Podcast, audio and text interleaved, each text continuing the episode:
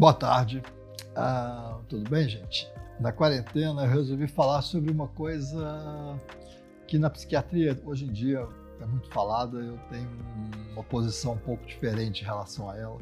E eu quero discutir as crianças que sofrem do transtorno opositor desafiador. Por que, que eu usei a palavra sofrem? É porque esse é um diagnóstico que faz sofrer. E geralmente de uma pessoa que está sofrendo. Então vamos entender isso.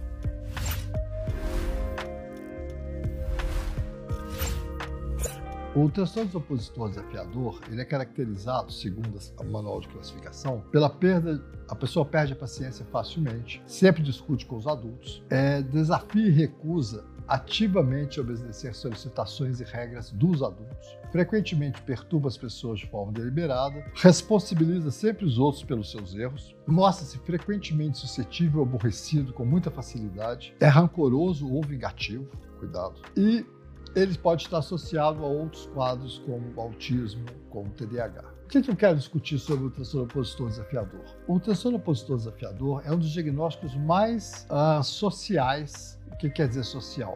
Depende muito do meio sociocultural que aquela criança vive. É muito diferente você avaliar uma criança numa aldeia do Xingu ou numa aldeia Yanomami, por exemplo, onde eles têm uma relação bem diferente com sintomas que a gente considera psiquiátricos, e uma criança numa escola de alta classe média no centro urbano brasileiro. Qual é a diferença? Primeiro, que a criança da aldeia indígena vive na natureza. Segundo, que as normas culturais daquele grupo permitem muito mais um tipo de comportamento livre para aquela criança ou favorece muito mais que a criança procure novidades do que um ambiente urbano, né, numa escola de alta classe média ou qualquer escola né, do Brasil, acho, todas elas. Por quê?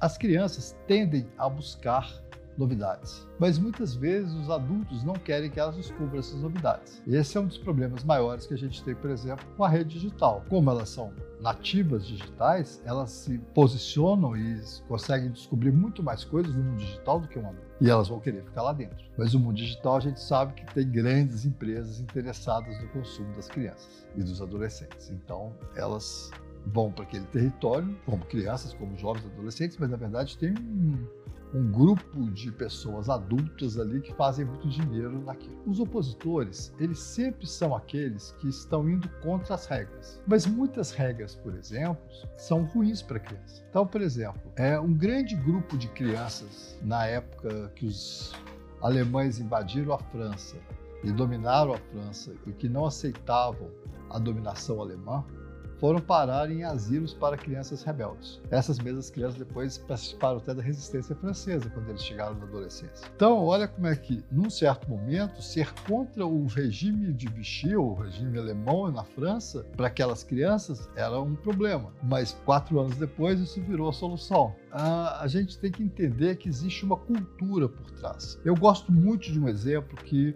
recentemente chegou a público, eu já venho falando dele desde o século passado, que é Amsteinhof. Amsteinhof era o maior hospital neuropsiquiátrico em Viena na década de 30. E aí vamos pensar que Viena na década de 30 tinha Wittgenstein, tinha Freud, a elite pensante da Europa estava em Viena naquela época. E também é nessa mesma Viena que vai surgir o nazismo. Ah, vai surgir não, o nazismo está nas bordas, em Viena. Mas ah, o Amsteinhof, logo que que o nazismo chegou na Áustria, e foi uma das primeiras aquisições nazistas, né? As crianças opositoras iam para lá. E uma grande parte dessas crianças foram exterminadas, principalmente as autistas. E aí vem a grande discussão que surgiu há dois anos, que foi a descoberta de que o professor Asperger, ou Asperger, ou Aspargus, Ele descreveu o autismo de alto funcionamento porque simplesmente todas as outras crianças autistas que não falavam, que tinham comportamentos muito ruins, elas foram para a câmara de gás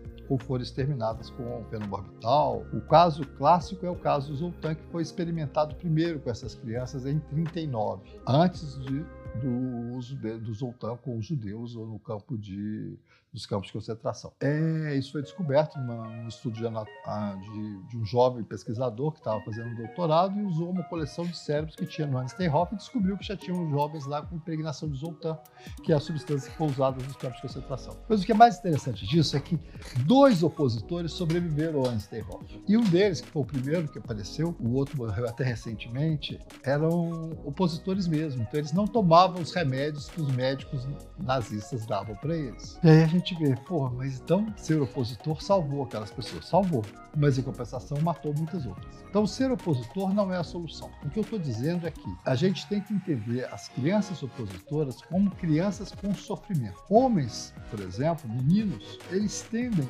a desenvolver agressividade, irritabilidade e impaciência quando estão achando que não vai ter uma saída para eles, ou seja, estão deprimidos. O outro dado, por exemplo, do diagnóstico é que sempre acha justificativa nas outras pessoas. Toda criança com TDAH sabe achar uma boa explicação, porque ela tem uma capacidade enorme de intuir várias coisas e ela sempre acha uma boa explicação. Mas ela sabe que aquela explicação não é tão boa assim. Mas ela vai usá-la de uma forma de se defender daqueles adultos que querem oprimi-la para fazer alguma coisa que vai dar errado. Como, por exemplo, escrever com letra cursiva aos 7 anos de idade. Ou, por exemplo, ter que ficar sentado assistindo uma aula de educação física teórica durante duas horas numa escola. Como que uma criança de 9 anos, com toda a energia do seu corpo, consegue fazer isso? Aí ela vai levantar, vai fazer isso, vai brigar com a professora. É, é isso, gente. Muitas das crianças que hoje têm esse diagnóstico, que eles chamam até uma babá eletrônica, uma babá virtual, para ajudar as famílias a lidar com os opositores, na questão é o seguinte: a criança que está em oposição, ela está sofrendo. E ela vai negar qualquer ajuda que venha dos adultos, porque os adultos são a fonte do sofrimento dela. O que a gente tem que entender, mais do que fazer o diagnóstico, ah, ele é TOD, ele tem transtorno opositor desafiador, calma. Esse diagnóstico, né, eu venho de uma psiquiatria mais antiga, né? A gente trabalhava com umas categorias e a gente não trabalhava só com sintomas. Né? E hoje em dia é basicamente um conjunto de sintomas. TOD é um conjunto de sintomas muito claro, mas o que está por trás do TOD? É isso que a gente tem que pensar. E os psiquiatras não andam pensando muito, né? Assim, é TOD, dá neuroléptico pro menino, ele toma risperidona e ele vai ficar tranquilo. Não, não pode ser feito isso. Isso é completamente equivocado. Quando você tira a energia daquela pessoa, você está alterando cognitiva para o resto da vida, às vezes, uma criança, que pode ter um potencial muito maior do que aquele. Ou então ela vai ter um fracasso escolar muito maior por causa de uma medicação que causa alterações cognitivas, como a risperidona. Com isso, ela vai perder muito ao longo da sua vida. Aqui no Brasil, a gente tem uma história muito triste de medicação, porque essas crianças hiperativas e pobres, até a década de 80, 90, 90 com toda certeza, elas tomavam Gardenal, porque o diagnóstico delas era de disritmia, que é uma doença que não existe. Então imagina uma população inteira de brasileiros tomou Gardenal, que era uma medicação que deixava eles mais lentos, mais lentos, porque eles eram hiperativos. Porque a disritmia no Brasil é um diagnóstico muito frequente, né? Se a gente vê as histórias dos meus pacientes, ah, eu tive disritmia, ah, meu avô tinha disritmia. Cara, disritmia não existe. Disritmia é uma alteração do ritmo no eletrocefalograma, ponto. Isso não é doença. As crianças mais imaturas têm essas alterações de ritmo, elas são hiperativas, aí o diagnóstico é disritmia. E qual era o remédio? Gardenal, fenobarbital. Por isso essa história, ah, ele é gardenal, ele é lesado. É isso, cara. É um absurdo que aconteceu nesse país quando foi feito o estudo do lançamento, na década de 90, do lançamento dos psicoestimulantes novos no Brasil, descobriu-se que 80% do, dos tratamentos eram feitos com fenobarbital ou neuroleptil, que é uma outra desgraça, é um neuroléptico que dá alterações cognitivas e pode causar cinesia tardia. Não usem neuroleptil. Se o seu médico prescreveu neuroleptil, discuta com ele outra opção. Ou o seu filho, né? Discuta com o médico seu filho. Porque neuroleptil é uma medicação que pode causar discinesia tardias graves. O que é discinesia tardia? Uma alteração de movimento sem tratamento pro resto da vida. Como se você tratasse uma criança para ela ter Parkinson depois. E ela vai perder muito, porque ela perde cognitivamente. Muitas medicações psiquiátricas, tem nomes terríveis, como a Ritalina, por exemplo, não causa alteração cognitiva. O neuroleptil, que é bonzinho, que o povo dá umas gotinhas para o menino dormir bem à noite, causa alterações cognitivas e causa, a longo prazo, de cinesia tardia. Então, isso é um alerta. E esses pobres coitados opositores são os que mais tomam neuroleptil. Por quê? Como eles são do contra, eles brigam com o médico, Ontem eu estava atendendo uma paciente minha muito antiga e ela estava contando de que ela foi em quatro psicólogos ao longo da vida dela. Ela é uma opositora. Nesses quatro psicólogos, ela não abria a boca. Aí ela veio parar no psiquiatra, que no final a gente se entendeu muito bem. Eu já trato dela há muitos anos. Trato assim, né? Acompanho. Então assim, é isso que acontece. Os meninos opositores têm uma energia muito grande, geral, a maioria deles tem TDAH, e o que acontece é que em vez de fazer o diagnóstico de TDAH e tratá-los adequadamente, trata-se esse diagnóstico é superficial, é só reativo.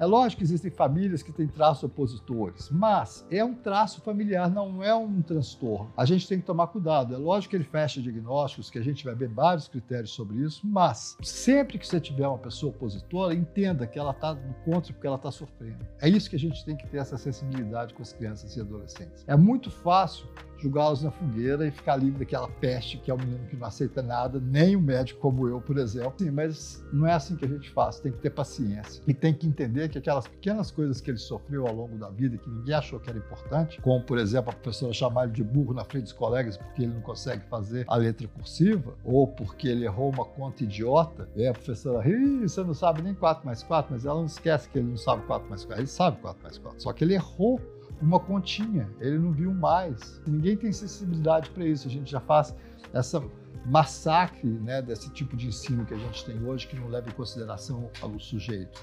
Né? Você não leva, não vê o porquê que errou. Você já vê que errou. Né? A importância do erro é para você consertá-lo, é para você aprender com ele, não é para diagnosticar alguém em cima do erro. Né? Essas avaliações têm um efeito nefasto na vida das pessoas. Né? Criam-se sérios problemas nessas avaliações precoces, extremamente rígidas, como a gente tem visto. Tanto que se tem grandes sistemas educacionais como Singapura, por exemplo, tem abolido né, o sistema de avaliação. É lógico que não é que não tem avaliação, mas não é essa avaliação padrão que é feita hoje, né? onde as pessoas são verificadas pelas notas, pela capacidade de atenção, pela capacidade de descobrir aquela palavrinha escondida na questão que nem todo mundo tem ou então de fazer exatamente o que a professora pediu e não ter uma ideia diferente, poder escrever na prova. Nesse momento que eu queria fechar um pouco é as crianças do contra, elas estão contra alguma coisa que está errada, gente. Então a gente tem que parar e repensar o que estamos tá, oferecendo para essa criança. Por que, que a gente xinga tanto essa criança? Será que à medida que a gente xinga, ela não se acha muito mais no direito de ser do contra? Porque ela sabe que a realidade dela é outra. É, outro dia atendi um menino do contra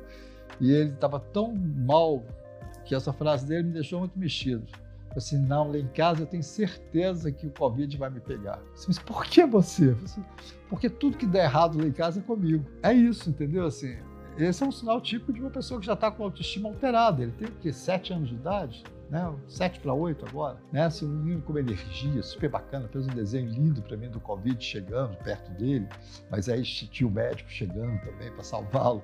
Mas assim, é isso que eu estou explicando, gente. As crianças estão sofrendo muito mais e agora com a quarentena sofrendo muito mais dentro de casa e no pós-quarentena provavelmente várias situações que ajudavam as crianças a se libertar vão estar alteradas. Então a gente vai ter que repensar muito o suporte de saúde mental para as crianças na quarentena e no pós-quarentena.